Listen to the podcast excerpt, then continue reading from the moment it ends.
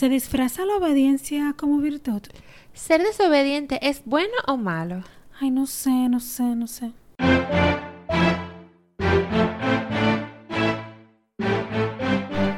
Hay tantas cosas.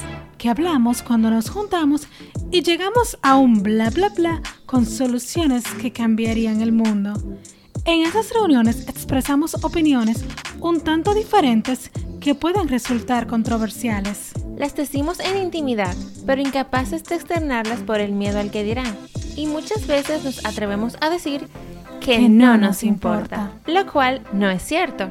Creamos este podcast para abrir el espectro de temas ya hablados, otros quemados y otros no tanto. donde les hacemos unas cirugías a corazón abierto, cuestionando todos esos paradigmas y creencias aprendidas y ver si es cierto que tenemos esa tan llamada libertad de ser.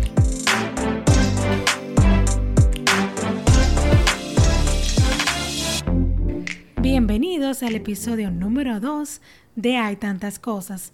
Hoy estaremos abriendo el espectro a la obediencia. A la obediencia, ¿es necesario obedecer? ¿La obediencia anula el pensamiento crítico y la autonomía? Marcel, ¿y nunca te dijeron que lo que tienes de linda lo tienes de obediente? Not really. Entonces, Madame Elisa, ¿qué es la obediencia? Si no vamos al Hijo de Dios, que es Google, la obediencia es la obediencia, la obediencia es la acción de acatar la voluntad de una persona que manda de lo que establece la norma o de lo que ordena la ley. Bueno, llámenme la cuestionante, pero si esta persona, ley, norma, simplemente nos quiere sumisos para cumplir su propia agenda, ¿el obediente tiene algún libre albedrío, tiene autonomía, es dueño de sí mismo? ¿Y cómo nosotros vamos a saber si una, si una ley o la persona que se supone que le debemos obediencia está en lo que se considera correcto? O sea, ¿cómo sabemos? Sí, pero le debemos obediencia a alguien, o sea, independientemente de, de nuestros O padres. sea, pero ¿cuál sería entonces la función de la obediencia? O sea, como que, bueno, ¿cuál es la función? Yo entiendo que que la hagamos obediencia- la cosa correcta de acuerdo a o sea, ¿A cuáles criterios es eso? Porque de acuerdo a qué me están, me están mandando, o sea, respetando cuál principio. Y muchas veces nosotros ni siquiera somos conocedores de... Porque los que más reciben órdenes, bueno, por así decirlo, son niños. Sí, los niños tienen que obedecer a los papás porque son sus papás, simplemente, o sea, como que es que es lo que yo veo. Pero si el padre es un alcohólico o tiene unos problemas gravísimos y el niño está obedeciendo a alguien que no le está haciendo bien. Exacto, que no tiene moral para... Sí, entonces, por ejemplo, solo los niños. Nosotros los adultos, entre comillas, Ajá. que podemos tener 40 años con mente de 20, de 15, Bueno, eso sí es 12. verdad. Nosotros los adultos que, por ejemplo, seguimos órdenes del gobierno, ¿cómo sabemos si está bien o mal? ¿Qué, Exacto, por qué ejemplo, pensamiento? las revueltas son símbolos de desobediencia a la- a- al sistema. Sí, porque, por ejemplo, hay muchísimas cosas que hoy en día son ilegales que antes eran legales. Y la gente simplemente seguía la ley obedeciéndola. Sí, entonces, la ¿esa obediencia es buena o es mala? La obediencia implica un orden, o sea, como que...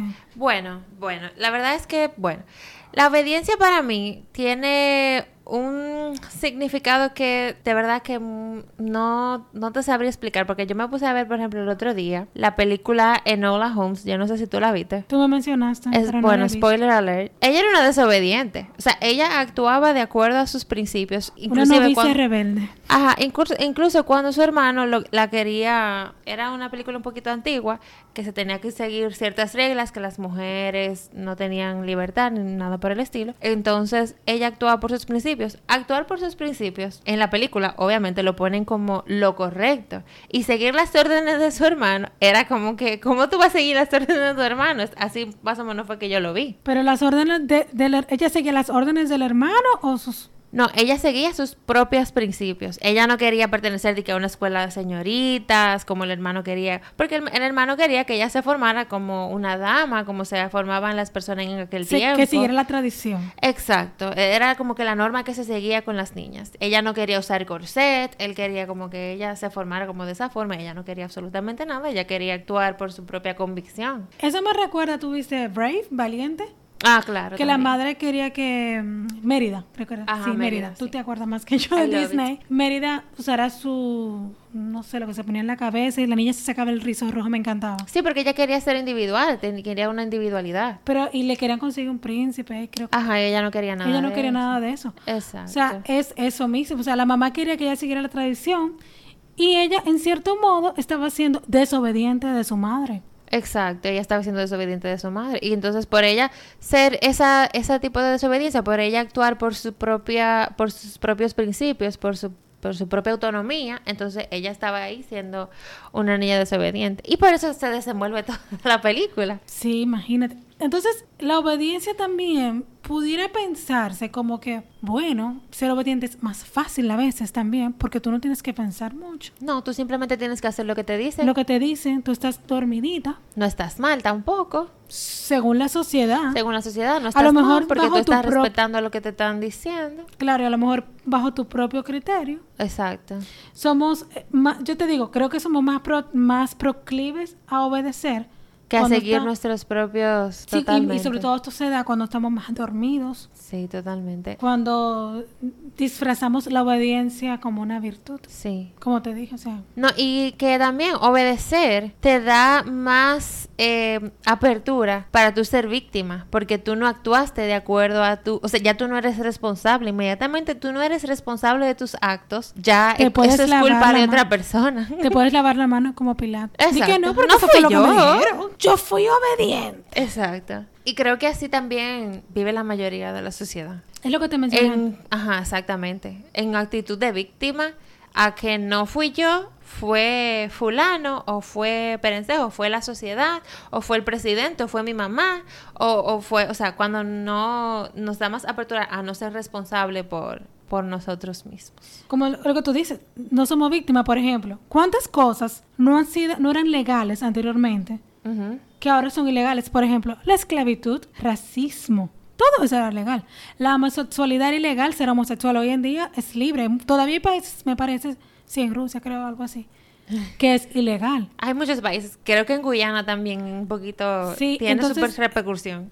Repercusión. ¿Tú te imaginas que, o sea, tú te pones a pensar, ¿quién dijo que era desobediente ser homosexual? O bueno, algo más menos controversial, los derechos de la mujer. Eso era ilegal que una mujer abriera la cuenta. Entonces, Sí, como la película de Nola. Sí, obedientemente la mujer se iba a quedar toda su vida obedeciendo esas reglas que la suprimía. Exacto. Tuvo que desobedecer para que algo se concretizara. El voto, Fue una desobediencia. el voto cambió por una desobediencia. Exacto. El mismo racismo, el segre- la segregación, creo que fue Rosa Parks, que se negó a, a- darle su asiento a otra, a otra persona. Sí, entonces eso me pone a pensar a mí. ¿Se ha creado más obedeciendo que desobedeciendo? No sé.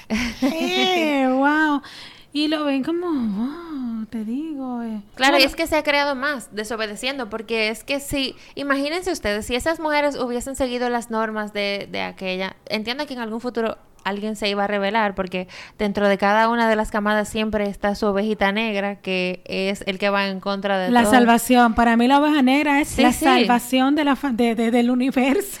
Claro, porque que las ovejas negras, si se ponen a ver, no siguen las no siguen las reglas, o sea, pueden seguirlas si están de acuerdo, pero por lo menos pueden cuestionar. Cuestionan, se dan el permiso de cuestionar, porque eso de la obediencia muchas veces de masa. Y tú para no, como te dice, como te mencioné, a veces para no salirnos del grupo de la masa, pre- preferimos, como tú dices, seguir la regla y convertirte en una víctima del sistema y decir, no, Sí, pero eso, es- eso lo que pasa es que en el sistema y en la sociedad está muy mal marcado que una persona sea diferente, que sea individual. Siempre nos han marcado la individualidad, que todo el mundo tiene que ser igual. uniformaditos. Ajá, o, o seguir, eh, seguir el, el mismo patrón. Entonces, que una persona marque la diferencia, que cuestione, que quiera saber, que, que se quiera informar, entonces Porque no es que esto va a está mal visto. de rebelde, porque yo no... qui-". No, es simplemente tú cuestionarte. Con un ¿por qué- pensamiento crítico. Es lo que te digo, porque una mujer que era duró miles de años, que no podía abrir cientos de años, Ajá. que no pudo abrir una cuenta, porque era una, porque sencillamente ella supuestamente era una, que una mm, ciudadana de segunda categoría. Exacto. Porque una persona por su color de piel estaba por debajo de un blanco. ¿Por qué? ¿Quién te creyó?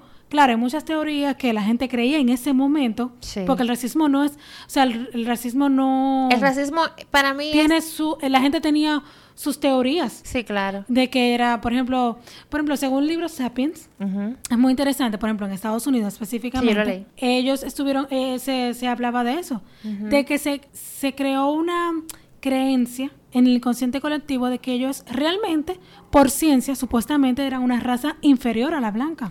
Exacto, es, es como que el hombre siempre ha creído que lo que es diferente, porque en ese momento los homos, homo erect- erectus eran, los que eran diferentes, los neandertales, es que eran diferentes a los homo sapiens. Entonces, los homo sapiens querían acabar con los con los neandertales porque eran diferentes, era, eran humanos, pero era una raza diferente. Ellos eran diferentes, Eran no es que, de que los diferentes. negros es diferente, todos somos la misma raza. Exacto, en- diferentes ahora mismo colores. todo el mundo es la misma raza. Al menos que aparezca un altar por Bueno, ahí. en- escondidas sabrá Dios dónde. Sí, de hecho, nuestra raza es una raza depredadora y Sí. chismosa. Es chismo. Por eso hemos sobrevivido. Pero para no salirnos del tema de la desobediencia, Ajá. Hay que ver otro ámbito donde se da la obediencia o la desobediencia, que es en la casa. Sí. Por ejemplo, eso es muy normal dentro de nuestros hogares, las escuelas, iglesias, congre- congre- congregaciones, que nos imponen ciertas normas. Sí, así es. Pero hay veces que los hogares se convierten en un cuartel Así y los niños actúan por, por supuestamente, miedo. por mí, no, pero porque también supuestamente no tienen pensamiento crítico. No, claro, simplemente porque es lo que debe ser. Porque el papá sabe más que tú. No es que estamos diciendo que, el- que un niño haga lo que le dé su gana. Claro No. que no.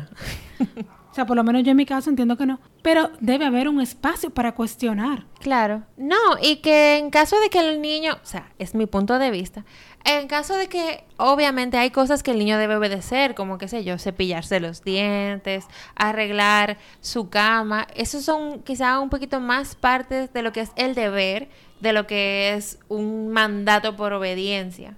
O sea, hay que separar el deber versus los mandatos que te, que te ponen tus padres o la sociedad o lo que sea. Y también creo que como lo que mencionamos al principio, que tú le puedas explicar y mostrar Exacto. con el ejemplo Claro. por qué debemos cepillarnos. Mira, se te va a caer los Claro, dientes, el aseo exacto. diario. Que lo entiendan. Que, Que que lo lo, vean más de- que como un mandato, sino como que es para su mayor bien. que lo que lo comprendan de acuerdo a su nivel de conciencia y la edad que tengan.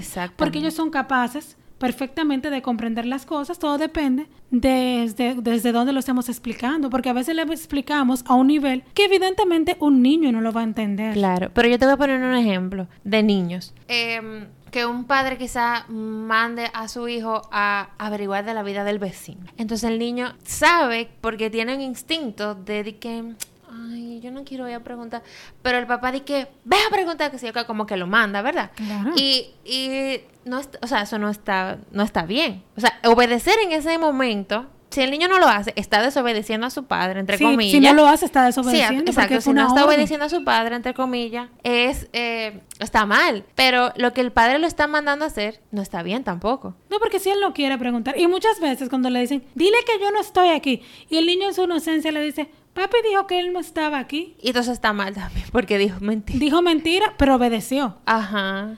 Entonces, el, el adulto responsable, pero es el tema, que a veces hay un adulto loco criando. Eso es lo que más hay, padres Un locos. adulto loco criando. Sí. Imagínate. Es que ellos actúan obviamente de acuerdo a sus principios. inocentes. Igual, igual nuestros padres. Todo el mundo comete errores. Porque Si no, se es- cuestionan. Sí, Eso exacto, viene. porque eh, estoy invitando a la sociedad a que se cuestione, a que Amor, ya tú te estás cuestionando ya. Sí. Tú que estás invitando eso que tú te estás cuestionando. Ajá, a cuestionar. No, pero también a quien me está escuchando. Si alguien Claro. ahí, hola.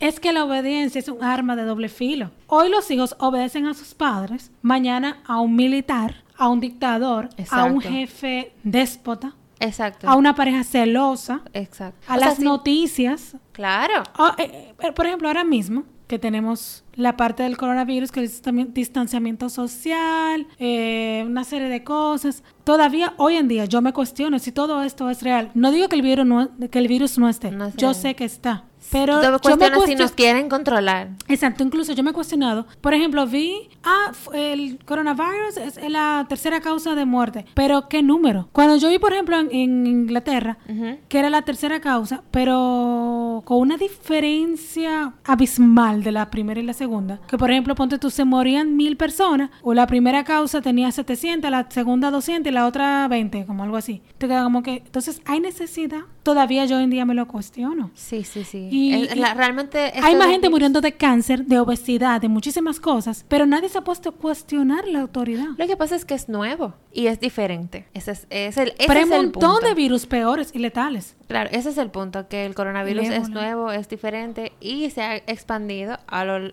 en- bueno, La autoridad primero nos decía que, que no se pegaba vía aérea, después dicen que sí, como que tú no sabes. de verdad que ya yo no sé. Pero es un asunto de pensamiento crítico. Tuve todo el mundo en la calle normal, como que si no hay nada. O sea, al principio de la cuarentena nadie se podía tocar, na- nada. Y ahora que hay más infectados. Y ahora que más infectados, todo el mundo anda normal en la que te calle. digo, yo ahí tengo un poco de desobediencia. Sí, sí, sí. Entonces, ah, también hay muchos países que no utilizan la mascarilla. Lo de la mascarilla también yo lo siento como si fuera un mito. Es que para mí es un mito pasarse el día entero con una mascarilla.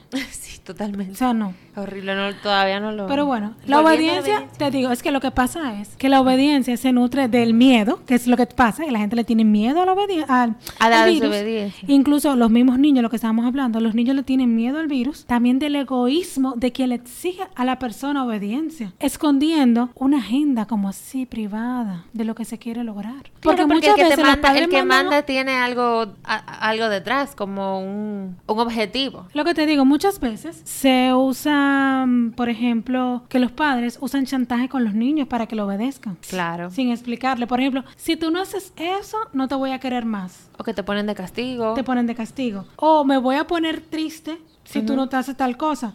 Me duele, me duele que seas así conmigo. O sea, como que, ay, Dios, me duele. Mi, Me duele que no me obedezcas. Por ejemplo, lo he visto, ven, tú quieres ver a mamá triste. Lo he visto muchas veces con mis amigas que tienen niños. Obviamente ya no lo hacen con la intención de... No, intención- claro, ellos no lo, no, no lo están haciendo con ese nivel de conciencia. Pero es simplemente para que el niño haga lo que ella quiera, pero Eso es chantaje. eso es un chantaje, vil chantaje. Sí. Lo que pasa es que la gente dice, ay, ellos no son chantajistas, pero ¿a quién habrán salido chantajistas los carajitos? Ay, mi madre. Las madres yo creo que son la primera chantajista más que los niños. Sí, de ahí que aprendemos. Totalmente. Estamos de víctimas.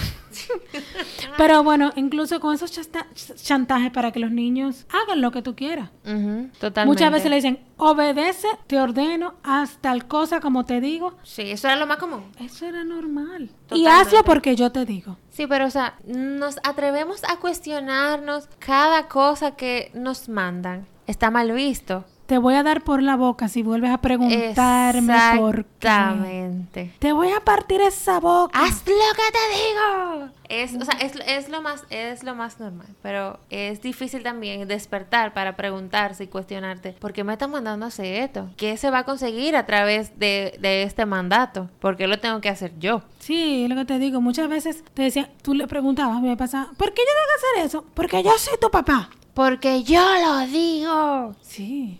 Pero te digo, eso claro, no es no está dando culpa de nadie, sino es responsabilidad del padre. Pero si el padre no, no cuestionó nada, ¿cómo? Y viene este carajito a- como a cuestionar al papá. Sí. Es una, lo pone el papá en una posición como entre Vulnerable. vulnerable y se sienten incómodos porque ellos se supone que son la autoridad. Exactamente. Bueno, hay un poco, poquito de, Es un psicología también. de sí, y es de- delicado. de educación, de educar conscientemente, educar con Inteligencia emocional. Sí, y otra cosa, la educación con res- respetuosa Claro. del criterio, porque entendemos, o sea, muchos padres entienden que el niño no tiene criterio. Y yo creo que cada niño tiene criterio de acuerdo a su edad y al desarrollo que vayan teniendo. Tú sabes dónde también sé que lo viví en carne propia por mi tipo de educación en el colegio, la obediencia en los centros estudiantiles. Sí. O sea, hay, hay colegios que yo lo vi que enterraban el potencial de los niños y adolescentes bajo modelos autoritarios, horrorosos. Tú estudiaste en un colegio católico, Sí. Pero católico, apostólico, full. Ay, sí, horrible. o sea, no digo la renuncia horrible, sino que todas las reglas fueron horribles. Sí, los O colegios. sea, ellos entendían como disciplina, Ajá. que yo lo veo diferente hoy en día, hacer lo que el adulto te decía. Dejarte en el sol una hora porque son... Porque sí. Porque sí. Eso yo me acuerdo. Hombre, en verdad, yo creo que hoy eso no se practica. Ya ese tipo Yo de... espero, ¿eh? Sí, yo creo que ya ese tipo de disciplina, imagínate, con esta generación C, eh, todo el mundo cristalino ahí, ofendiéndose por todo, no creo. Cualquier cosa hacen una revuelta. Lo que pasa es que hay muchos padres que son millennials también, Sí, exacto. que pueden llegar a cuestionar eso y crían desde la desde no quiero que mi hijo viva lo que yo viví, desde ese dolor, desde esa herida. Pero sí, yo entiendo que sí. To- Yo entiendo que mi colegio, ni lo voy a mencionar, todavía sí tienen su modelo un poco autoritario porque he visto como... Sí, es que la mayoría de los colegios que son católicos así, apostólicos, la siguen su tradicional, misma, que la ven ajá, siguen su mismo método. No creo que lo varíen, que lo varíen tanto. Sí, sí. Pero yo recuerdo, o sea, yo veía, por ejemplo, siempre vi como modelo de educación que ponían a los niños, si tú te estaba yendo mal en una asignatura y era que te ponían a estudiar, y ahora el modelo es al revés, donde te va bien, tú le das con todo y la otra hace lo mínimo para pasar. Porque realmente no Antes es... era un force, mi hermana. Sí, yo estudié tanta física. Era un force, la verdad. Yo nunca fui buena, bueno, Física a mí me fue fatal en tercero para bachillerato, por ejemplo. Pero, yo sí recuerdo que que en el colegio yo tenía que ponerme de pie cada vez que entraba un profesor. Iba a decir el nombre del director y todo el mundo iba a saber dónde estoy. y yo decía, ¿por qué? ¿Qué? O sea, yo entiendo que hay un respeto, pero parecíamos robot. Totalmente. En mi colegio era así también. Mi colegio era católico, pero no era tan estricto. Y nadie se atrevía a cuestionar algo. No, nada. Eso es así, así está la historia. Respetando las raíces. Pero Sí. eran buenas. Esas raíces. O sea, como que nadie se atrevía nunca a cuestionar absolutamente nada. Yo respeto eso porque es así.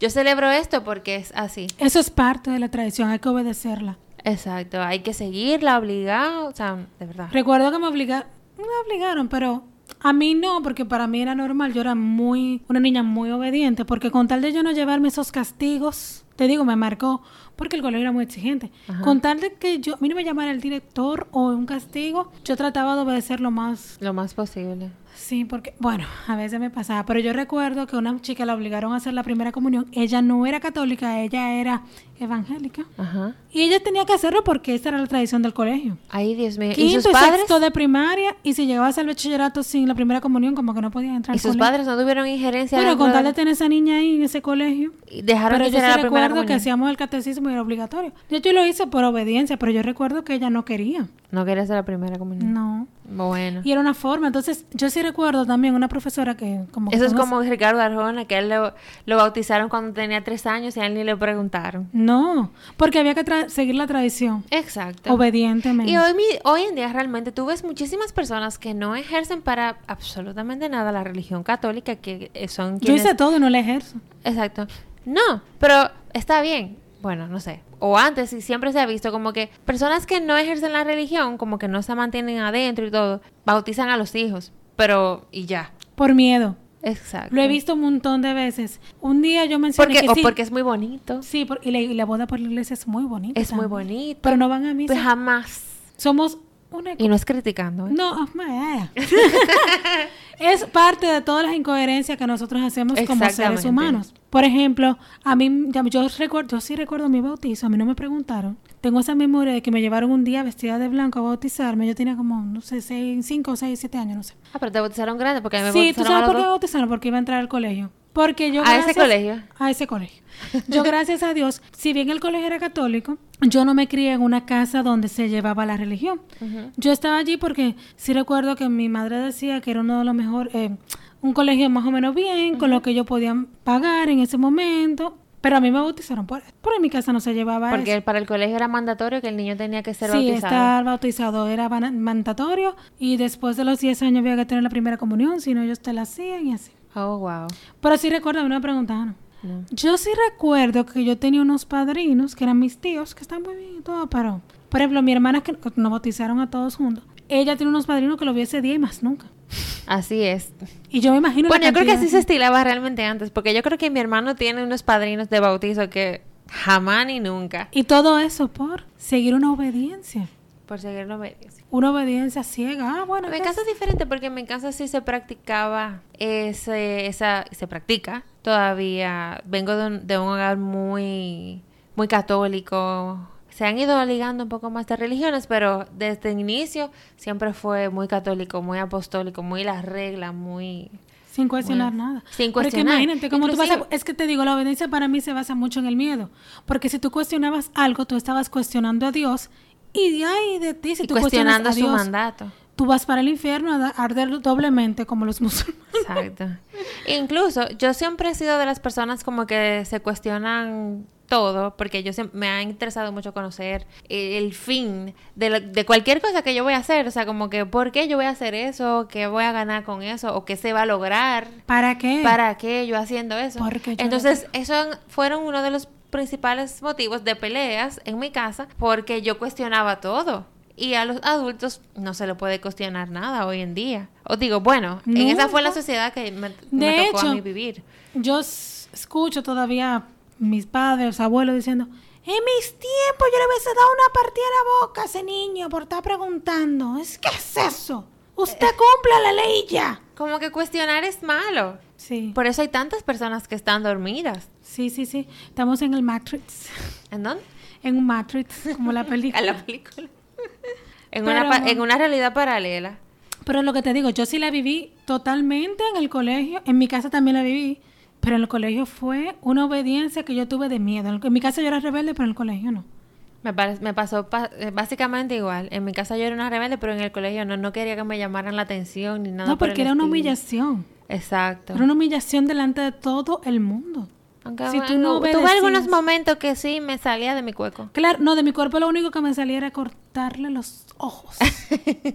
Recuerdo, te digo, una directora me dijo, no me importa que me corte los ojos. Y yo volví y se lo cortaba. Y recuerdo que otra me dijo, Yo me acuerdo.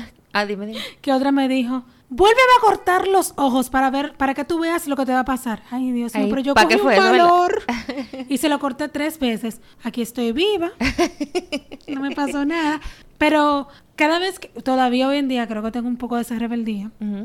Cuando alguien dice, no hagas eso porque tú vas a ver lo que te va a pasar, generalmente yo lo hago. Totalmente. Yo, bueno, a mí me gusta conocer cuáles son las reglas y todo para yo evaluarlo de acuerdo a mi criterio, que según yo es que un criterio, para ver si está bien respetarla o no. Porque mm, realmente yo y las reglas como que no somos muy, muy amigas. Me gusta conocerla, pero no...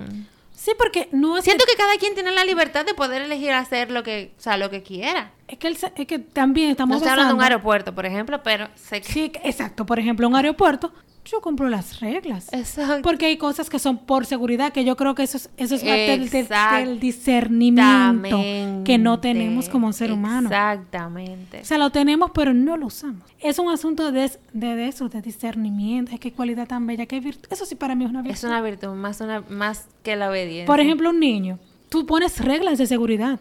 Porque tú sabes que el niño no tiene conciencia para ciertas Exacto, cosas. tú lo vas enseñando porque es tu deber irlo educando a partir, pero a obedecer para anular totalmente su pensamiento crítico. Su voluntad. Exacto, tú lo Como puedes si no poner, o sea, no es que estoy dando consejos a los padres, pero como que te pongan a elegir, ¿qué tú preferirías? ¿Dejar tu cama desorganizada o arreglar tu cama? Vamos a ver, ¿qué tú, qué tú elegirías? O sea, ¿qué te trae mejor, eh, mejores resultados al final? Arreglar tu cama, porque tú vas a tener un cuarto organizado y no sabes. Y el orden es muy... Es amigo de la prosperidad. Exacto, como que El orden enseñarle- es muy bueno. Y en- en vez de un simple mandato, enseñarle los beneficios que trae respetar ciertas reglas. No, y también que el padre lo haga. También enseñarle con el ejemplo. Pero lo que te digo, eh, te digo, un aeropuerto yo cumplo las reglas. Porque se- sabes que para el bien común. Claro. Que en la sociedad digo, también se cumplen las reglas. parte porque del- son para el bien común. Eso o es sea, tú, parte- tú comprendes que te va a traer algún beneficio. No que te va a traer algún beneficio, sino que es para un fin más allá. O sea, un fin positivo más allá de solamente satisfa- satisfacer tus necesidades. Y lo que te digo, hay discernimiento y, y un asunto de sentido común que no es tan común, pero bueno. Entonces yo quiero Por ejemplo, tocar- qué sé yo, te digo, que tú, esto es algo cultural, pero bueno, que te, hay padres que dicen, culturalmente aquí en esta cultura, come con la boca cerrada. Nosotros tenemos eso como una regla. Pero si tú vas a Oriente, hay que comer. y para ellos eso no es una regla. Y entonces, si tú vas a Oriente, te pone mala. Sí, te ponen Escuchando a mala. toda esa gente haciendo ruido comiendo. Ay, sobre todo los chinos, ay, sí, yo lo vi en, ay, no, no, lo vi en carne propia, todo. O sea, y ellos lo hacen en su país, que los vi en su país, lo hacen en cualquier parte del mundo. Me tocó en Estados Unidos, en Canadá, los vi. Y yo decía Es la que los primera chinos vez, son chinos donde quiera que vayan. ¿qué vale su educado. Pero era porque yo Pero tenía un, son- un exacto. desconocimiento, yo era ignorante en ese tema. Diferencias culturales. Pero no se supone que ellos son maleducados por eso, simplemente es su cultura. Entonces yo no puedo descalificarlo como que... Como que los chinos son unos maleducados porque no están de acuerdo a tus conocimientos. O a tus reglas. Exacto. Qué desobedientes. Ajá.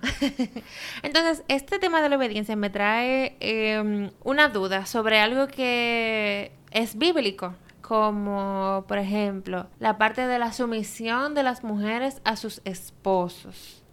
Eh, hay, am, no recuerdo cuál era el versículo, capítulo que la dice, yo sé que creo que es en el principio, en Génesis creo, no recuerdo, que habla sobre eso, como que la, una mujer debe ser sumisa a su esposo, como que unirse y convertirse en una sola carne, y como que ella debe ser sumisa a sus esposos. Según he escuchado, que es por amor, pero por amor significa que yo no tengo derecho a utilizar mi juicio, mi, mi autonomía, mi criterio, simplemente sumirme o abstenerme a los deseos de otra persona, o sea, como que anteponer los deseos de otra persona a los míos. Y eso es amor. Exacto, esa es mi pregunta. Es que como tú vas a dar algo que tú no tienes, ¿cómo tú te vas a someter, ay, no sé, a someterte a la misma carne? Mm, eh, no, me, no sé, está fuerte, sumisa a la voluntad de otra persona, entonces tú no tienes voluntad.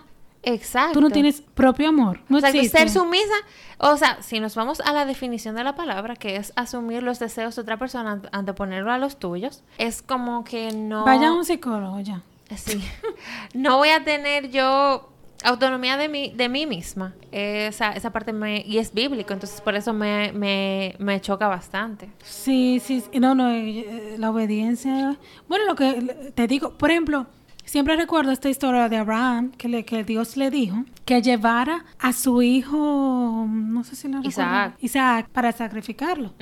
Mucha gente lo ve eso como una cosa, lo interpretan, porque es asunto de interpretación, de que esa fue la muestra más grande de la obediencia. Pero hay que transportarnos a esa era, cómo se manejaba la vida. O a los motivos más elevados. Que, Sí, porque muchas que veces no lo era ven- sola, no creo que sea simplemente obedecer. Sí, además, hay que- te digo, también hay que transportarse a las costumbres y usos de esa era. Claro. En esa época, la, el sacrificio humano se estilaba. Claro. Era parte, es en ese momento la conciencia, el nivel de conciencia evolutivo del ser humano era a través de eso, Del del sacrificio. humano, de animales A los dioses y y otras todo. cosas. Y la gente dice, yo soy obediente como Abraham y yo. Lo primero es que la gente, di- di- Abraham, le de- ese es su hijo Isaac, ¿verdad? Fue Dios que le dio a su hijo Isaac. A, a todo esto el hijo no es de él. Claro. Dios fue que le concedió ese milagro, ya que Abraham tenía como 95 No años. sé, un regalo de años. Pero lo ven como mucha, yo veo, yo lo he visto mucha gente ser obediente como Abraham, porque sacrific- iba a sacrificar a su hijo, al final Dios le dijo que no. Pero hay que remontarse a todo ese tipo de cosas. Y yo no veo nada, o sea, y es muy poco cuestionamiento que tú tienes derecho a hacer cuando tú estás haciendo este tipo de análisis hoy en día. Claro. Porque eso es obediente. Vean a Abraham como, no sé, como te digo, no lo ven con sus... Con la, con la, con, yo lo veo que es, eso, o sea, lo veo con una mirada un poquito más elevada que simplemente Dios le mandó a hacer algo y él tenía que obedecer. O sea, yo veo como que había un fin mayor en esa acción que, que simplemente él decidió obedecer a Dios. En otro aspecto, para que no nos maten, Ajá. respetando todo. Claro. Pero siempre cuestionándolo todo, desmenuzando y abriendo espectros. claro. la obediencia en los gobiernos. Ya me hablamos un poco del coronavirus y eso. Pero en la parte de dictadura. Por ejemplo, en, Bueno, este en esta sociedad actual ah, todavía toda- o sea, en estas sociedades Corea, se le debe Corea, respeto de a los dictadores. Ajá. Y tú ves, por ejemplo, bueno, en este país, República Dominicana, Sí, Trujillo era el jefe y todo el mundo tenía que obedecerlo. Sí, Y duró 30 años así. O sea, como que... sí, exacto. Por ejemplo, en Venezuela, un tema actual, Ujú. ellos están sometidos, claro, es otro tema, pero están sometidos. Y Por tienen que obedecer. Y si no lo obedecen, ya que ¿cuántos pe- que presos políticos no hay? No, no, no. ¿Y cuántos demócratas que son dictadores en el eh, como adentro? Que lo- lo- la democracia para ellos es como una pantalla y por dentro se- por dentro de sí son dictadores. Te digo, Bueno, como quien dice aquí mismo, tú sufrimos una anterior dictadura. bueno, esa fue la más reciente. Ajá. Pero uno no sabe cuándo vuelva otra. No sabemos. Y no podemos decir, "Ay, Dios libre". No, porque nosotros somos cíclicos.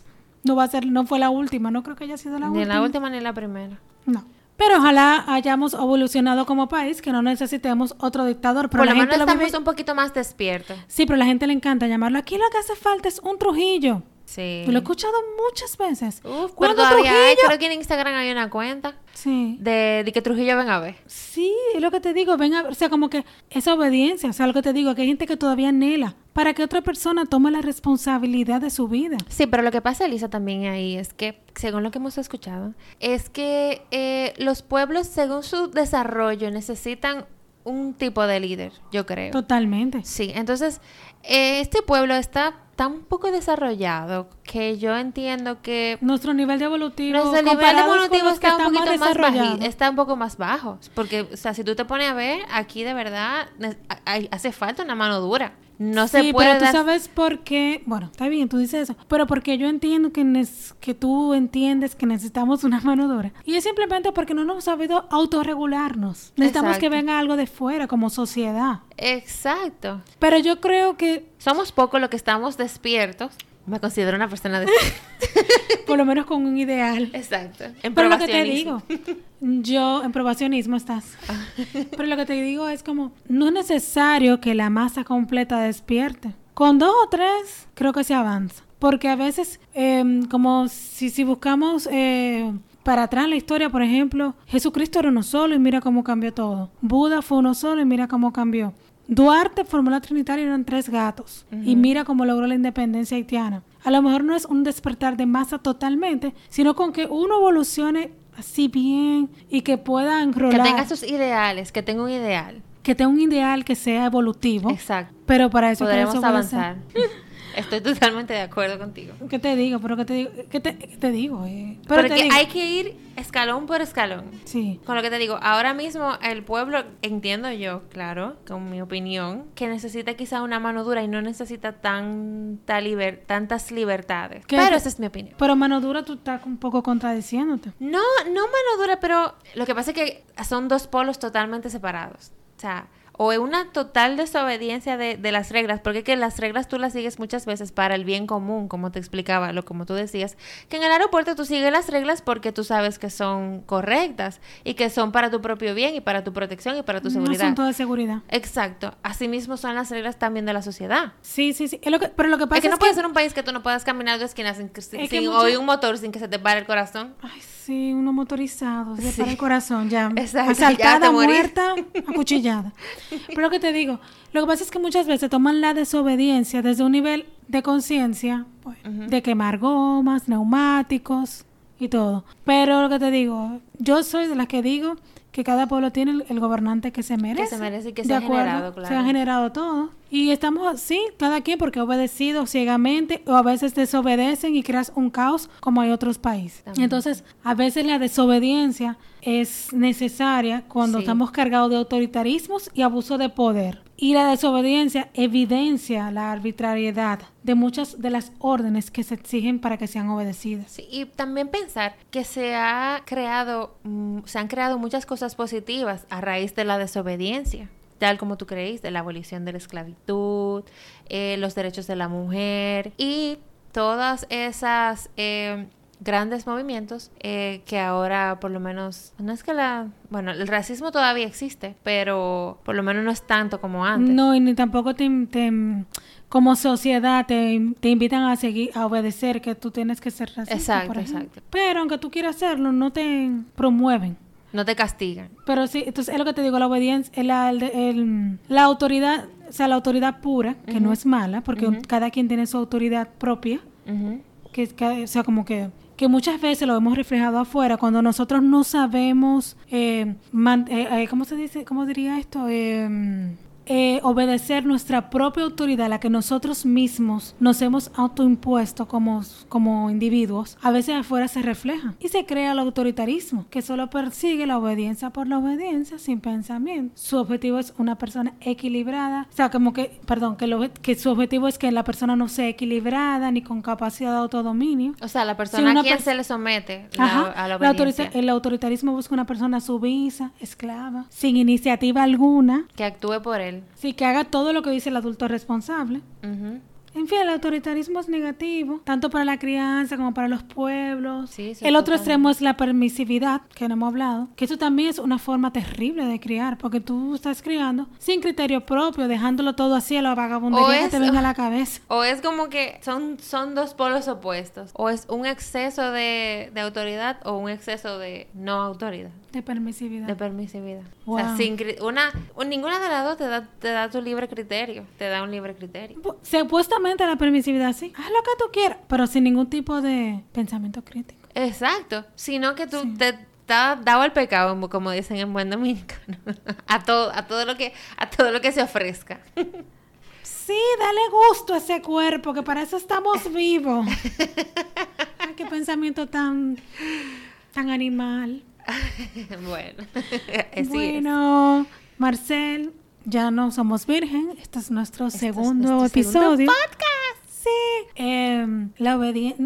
Al final quiero irme con esta, o sea, como que dejando así como claro, Ese como reflexión, Ajá. como que el discernimiento es muy importante para saber qué vamos a seguir y qué no. Cuestionar siempre todo, no por desobediencia, sino por, Sino por, conocimiento. por tu misma propio. evolución como ser, ser humano. O sea, como que a eso fue que vinimos a evolucionar. Bueno, Encontrar el equilibrio. mi nombre es Elisa Espinel. El mío es Marcel de León. Gracias por escucharnos. Chao. Chao.